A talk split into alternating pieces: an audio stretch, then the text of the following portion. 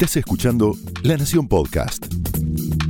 A continuación, Martina Rúa y Pablo Martín Fernández te cuentan cómo multiplicar tus horas para hacer más de eso que te gusta en Cómo fabricar tiempo.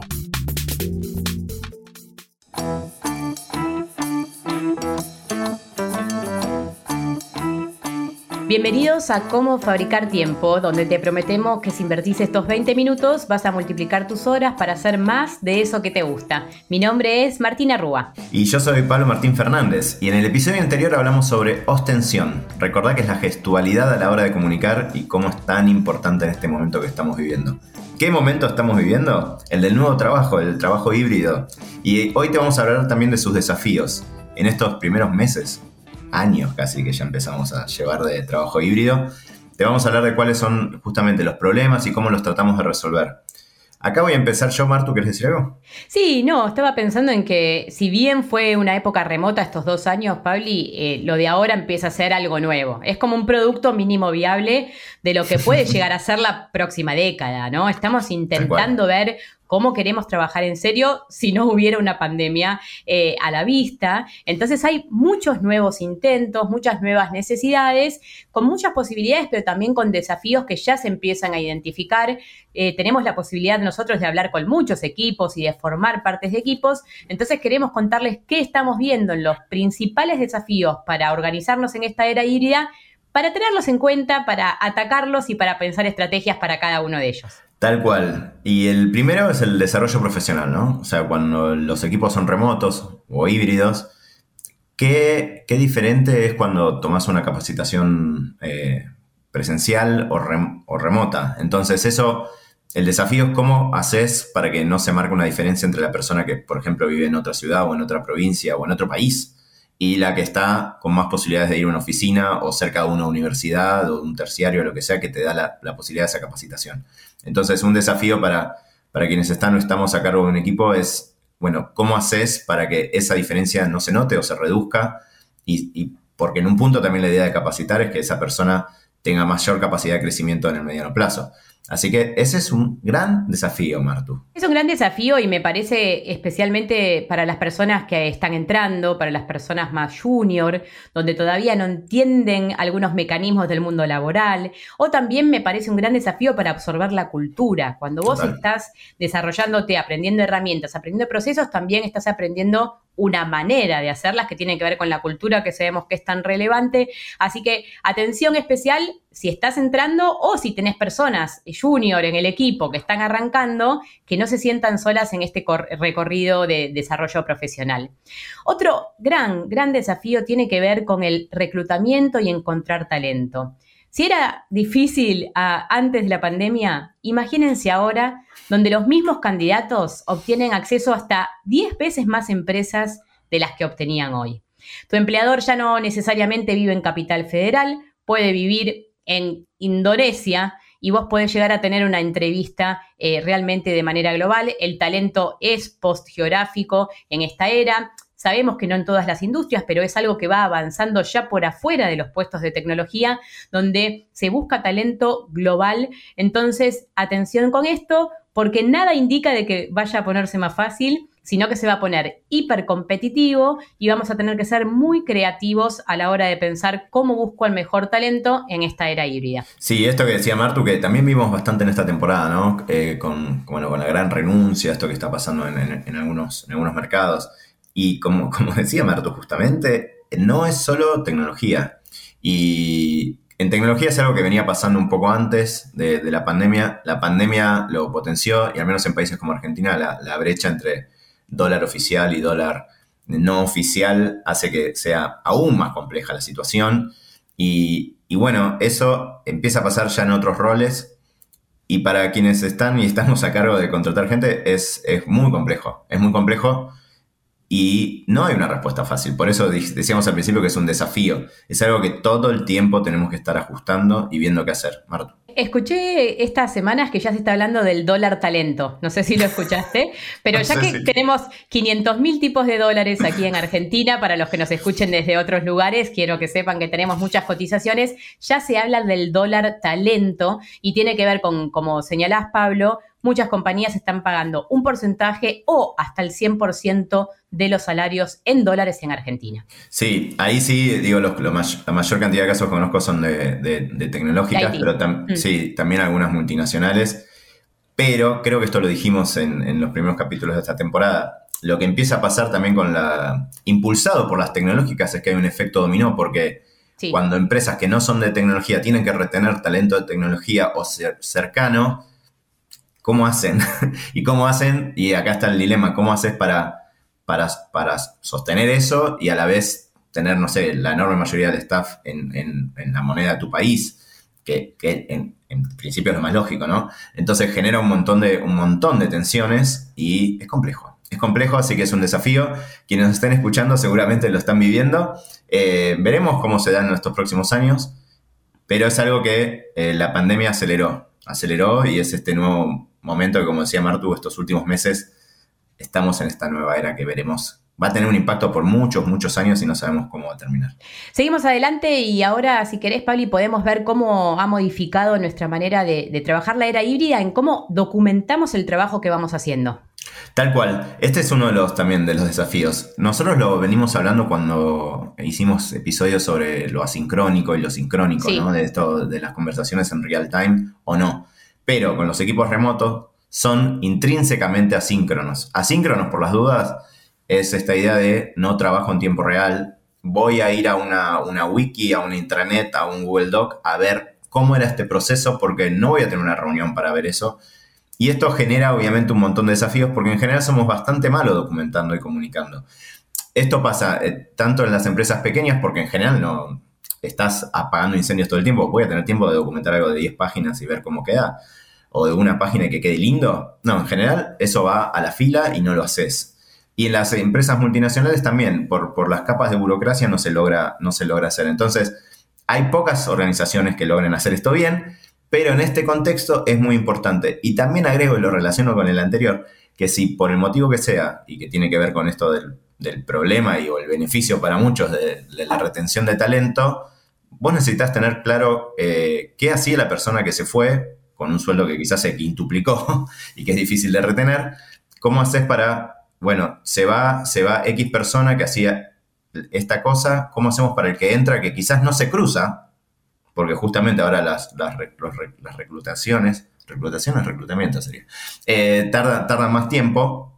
Eh, muchas veces no se cruzan esas personas, no se da el ideal que es Martina le explica a Pablo lo que hacía. Entonces, si lo tenés bien documentado, es lo ideal. Es difícil, es difícil, pero bueno, hablamos de desafíos hoy. Exacto, y queremos darles un tip. Eh, piensen en contratar a personas de comunicación, escritores, periodistas, personas que realmente tengan a la palabra como su herramienta de trabajo para que puedan quizás mirar todos los procesos y ayudar a las personas de las distintas secciones o departamentos a documentar de una manera más ordenada y clara porque vas a ganar un montón de terreno.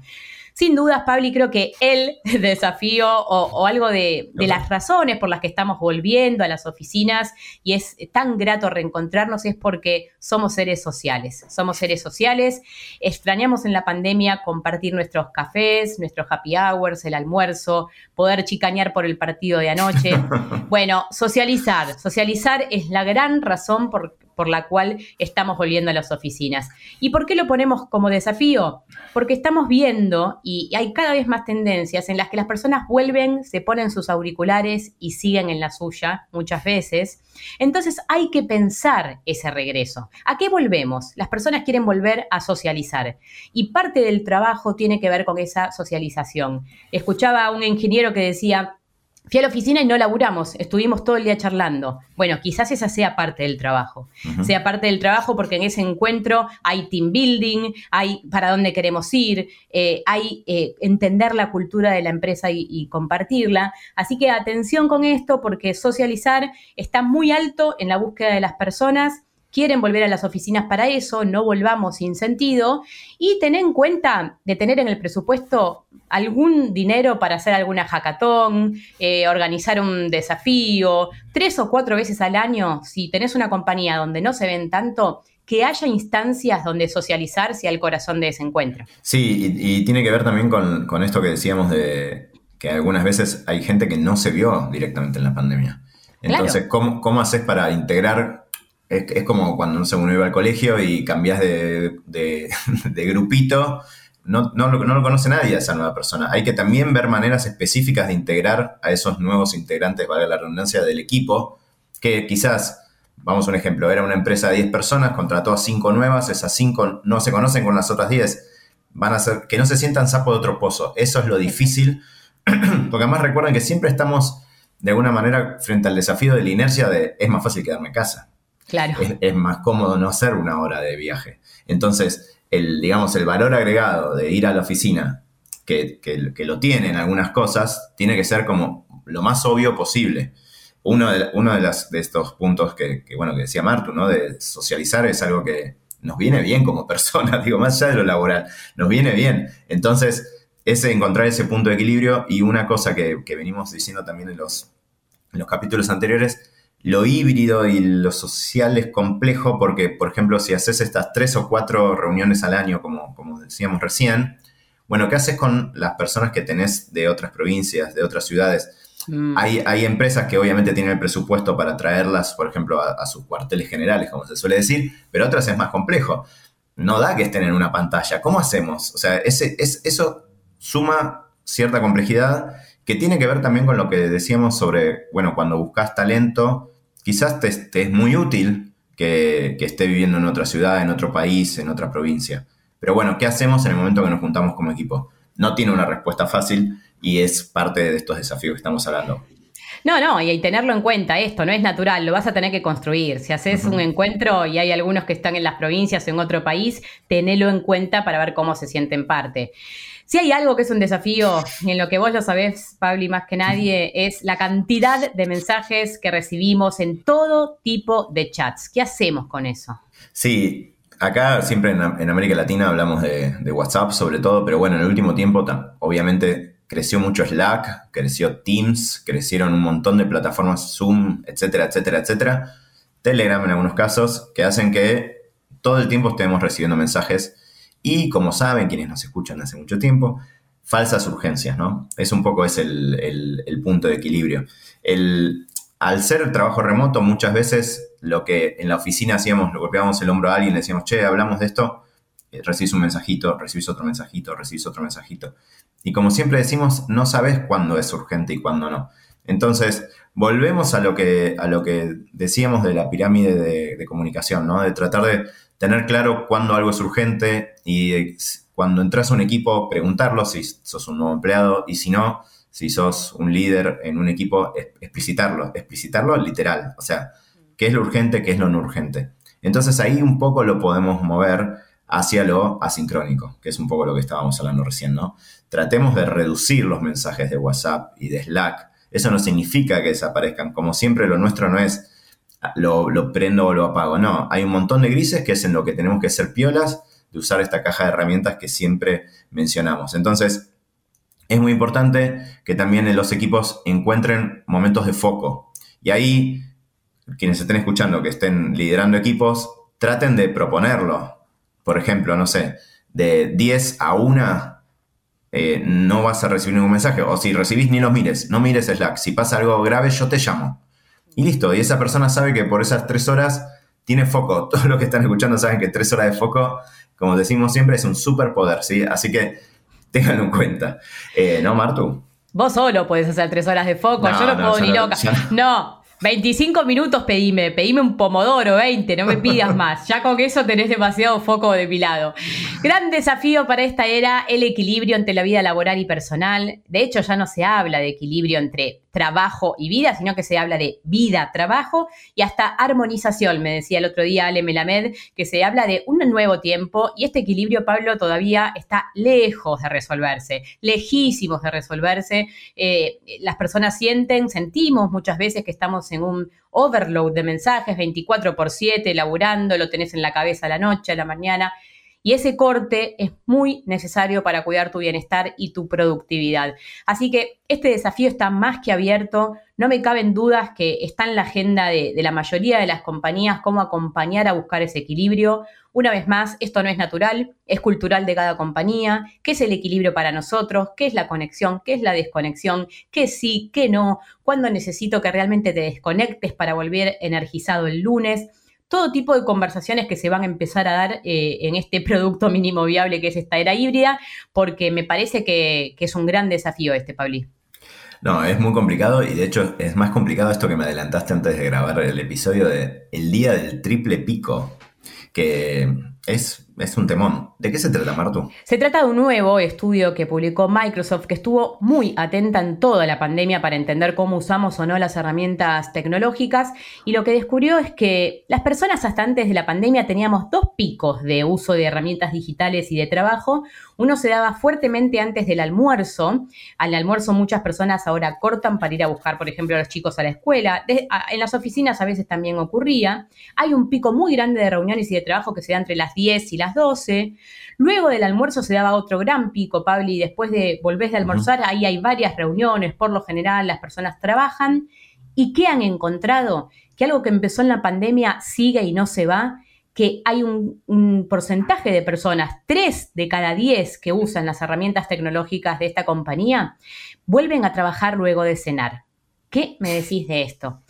Donde se ha visto mucho con los padres de niños, eh, donde se les da de comer, se los acuesta, se ve que se necesita para el otro día y laburan un ratito más. Laburan una horita, una hora y media, sacan los pendientes del otro día. Así que atención con esto. Nosotros no vamos a decir si esto es bueno o malo, Depende de la organización de cada uno, por supuesto. El tema es cómo esto afecta a tu descanso, cómo afecta a tu organización, si realmente estás encontrando un balance durante el día para ir a trabajar esa hora o, necesitas desconectar o no.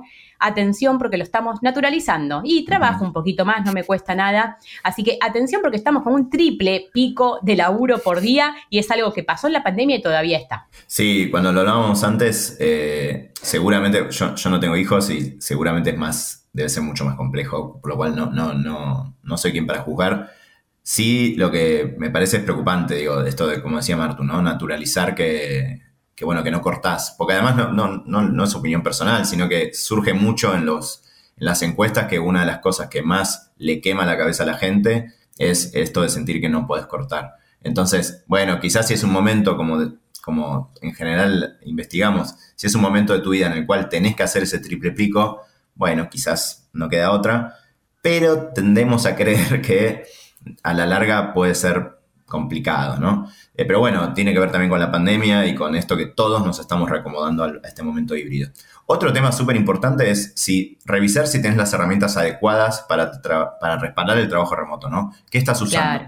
Ya pasaron casi dos años, va, ya más de dos años de pandemia. Hmm. Entonces, eh, ¿te fijaste que la herramienta de videoconferencia funcione, que tengas los micrófonos adecuados? Todo eso ya hoy debería funcionar bastante bien y todavía en algunos lugares no sucede. Entonces, dedicale un tiempito, habla con los líderes de los equipos para ver, che, ¿qué les está faltando? Y a veces te vas a dar cuenta que quizás les falta un auricular, algo que no es, no es tan costoso y que hace que, por ejemplo, no estén hablando con los micrófonos de los parlantes de la computadora en, la, en plena oficina. Todos esos detallecitos ayudan también a la convivencia. Así que está bueno tenerlos en cuenta. Y una, una, última idea para compartir con ustedes de estos grandes desafíos que nos plantea la era híbrida. También posibilidades, ¿no? Ya vamos a, muchas posibilidades que las hemos ido elaborando en otros capítulos, pero estos desafíos hay que atenderlos también, que es cuando tenés que hablar de estrategia, cuando tenés que planificar, cuando tenés que hacer un brainstorming importante, tener una lluvia de ideas con tu equipo, atención y fijarte si la era híbrida o la era remota es lo que mejor juega para vos. Quizás si tengas que planificar, discutir, negociar, ¿no? ¿Cómo va a ser nuestros meses de trabajo? Es una muy buena idea quizás intentar hacerlo o en presencial o de una manera híbrida donde, como les decía Pablo, los que están afuera de ese lugar se sientan realmente incluidos, puedan hablar eh, con mucha facilidad, con herramientas que les habiliten una transparencia para meter bocado como si estuvieses en la misma oficina. Así que cuidado si vas a estar elaborando estrategias, planificando, tené mucha atención que las herramientas jueguen a tu favor y si no, si tenés la posibilidad, hacerlo de manera presencial con todo el equipo. Y bueno, está, la idea es ahora cerrar con qué fue de todo esto lo que más nos resonó a nosotros, ¿no? A mí, la verdad que lo que primero que todos estos son desafíos que vivo y que conozco de cerca. y segundo, eh, me parece que son, todos relevantes. El, pero a su vez, lo, me parece que lo más interesante es esto de socializar y de y darnos cuenta que, que a veces cuando, cuando por la inercia o porque también de vuelta es súper cómodo, eh, en general los que, los que tenemos suerte de tener una casa cómoda y, que nos gusta, bueno, es difícil, ¿no? Vencer y bueno, che, voy a hacer otra cosa, pero el plus de, verte con gente está súper estudiado que somos bichos sociales, no, no estamos descubriendo nada y bueno, ahí, ahí hay un foco que me parece que, está buenísimo ver cómo hacemos con los, con los equipos remotos y con los equipos híbridos. Y lo otro es prestarle atención a WhatsApp, a Slack, a Telegram, porque cuando digo prestarle atención ya saben que nosotros lo hacemos, pero si no, si no estás constantemente viendo qué pasa ahí, eh, qué pasa, digo, con qué estrategia lo vas a, lo vas a administrar, se te va, se te va todo el tiempo y, y te copa la agenda. Entonces, hay que, hay que seguir todo el tiempo tuneándolo y viendo qué cositas hacer. ¿A vos, Martu, qué te, qué te resonó de todo esto? A mí, sin dudas, el triple pico me interpela. Eh, Creo que hay que seguir buscando ese balance, que esa no es una tarea terminada, que cada semana requiere cosas distintas, sobre todo para los que tenemos trabajos eh, con, semanas muy distintas entre ellas. Entonces, hacer ese balance los domingos, ver qué necesita la semana de mí para poder administrar realmente el balance entre la vida personal y laboral, que realmente está cada vez más mezclada. Entonces, ¿cómo hacemos para vivirlo de una manera saludable eh, y poder seguir avanzando? Es eh, en donde yo voy a poner el foco. Así que muchos realmente, Pablo, y los desafíos, pero eh, creo que todos estamos en camino un poco en cada uno de ellos. No tenemos que olvidarnos que están ahí, hay que atenderlos. Sí, y recuerden que hoy hablamos de esto, ¿no? De cuáles son los principales desafíos. Reflexionen, o sea, esto, esto cada empresa, cada organización es diferente, no hay un manual, nadie tiene claro qué va a pasar. Entonces es importante ir recalibrando todo el tiempo y construyendo el mejor trabajo híbrido. La idea de, es actuar sobre cada uno de estos ítems que les fuimos diciendo y charlenlo con colegas también, fíjense qué está pasando y seguramente le van a encontrar la vuelta. Esto fue como fabricar tiempo, donde te prometemos que si invertís 20 minutos vas a poder multiplicar las horas de tu día porque lo importante no es que hagas más, sino que hagas mejor. Hasta el próximo episodio.